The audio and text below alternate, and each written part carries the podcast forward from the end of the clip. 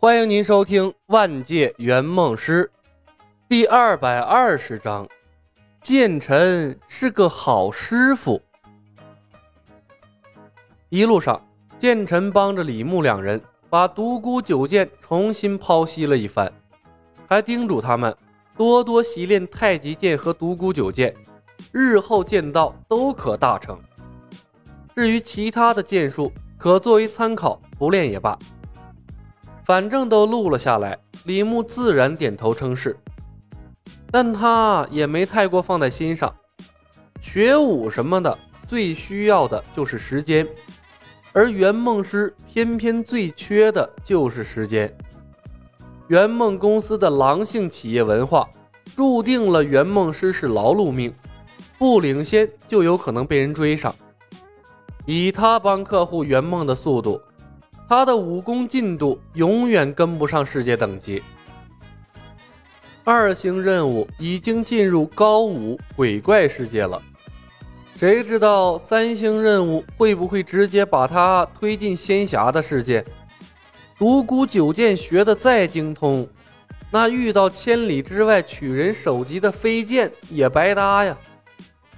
若说风云世界有对以后任务有帮助的东西，那可能只有帝释天想要抢夺的龙源了。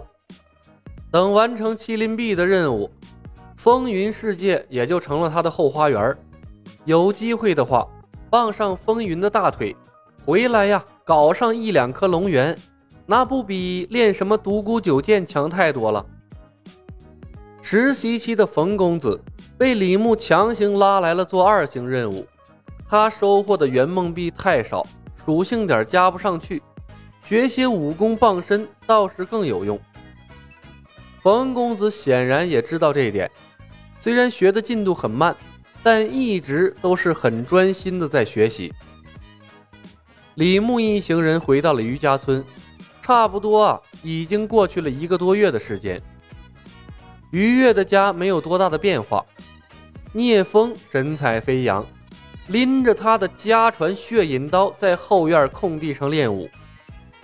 四十米的长刀虚影不断的闪现，看起来那是炫目之极。明月、孔慈、于楚楚、步惊云、左庭在一旁观看。步惊云淡然，于楚楚兴奋的大呼小叫，左庭一脸的羡慕。没有看到于月，他应该啊。是跟捕神投案自首去了。看着空中不断划过的刀光，剑臣忍不住高声赞道：“好剑法！”瞬间，所有人的目光都被吸引了过来。聂风身形一闪，已然来到了李牧的面前。他微笑着从身上摘下了一个布囊，递了过来：“幸不辱命，果如李兄所说，凌云窟一行有惊无险。”聂某还在里面找到了家传的血饮刀和傲寒六绝，有血菩提的帮助，大家的伤势都已经恢复了。李牧接过装有血菩提的袋子，往里看了一眼，从里面拿出了一颗，随手递给了剑臣。剑兄，见者有份儿。血菩提，剑臣也是识货之人，接过来看了一眼，便重新又递了过来。李兄，无功不受禄。李牧笑道：“剑兄不必客气，一路上剑兄对我师兄妹颇为费心，又教武功，又照顾吃住的，一颗血菩提算不得什么。”剑臣推辞不过，只能收了下来。步惊云站在一边，像是木桩一样，冷冰冰的，一言不发。他的胳膊完全的愈合了，几乎看不出任何不便之处。不过，李牧看着步惊云愈合的胳膊，便想到了断掉的麒麟臂，不由得暗叹了一声。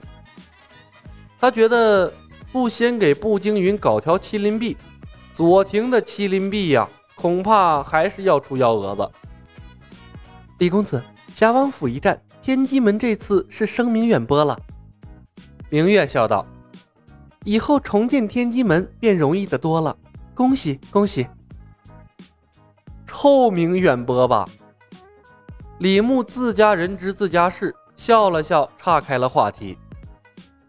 来给大家介绍一下，这位是剑臣，武林神话无名的徒弟，英雄剑的传人。他是我专门请来为民除害、消灭火麒麟的。我操！消灭火麒麟！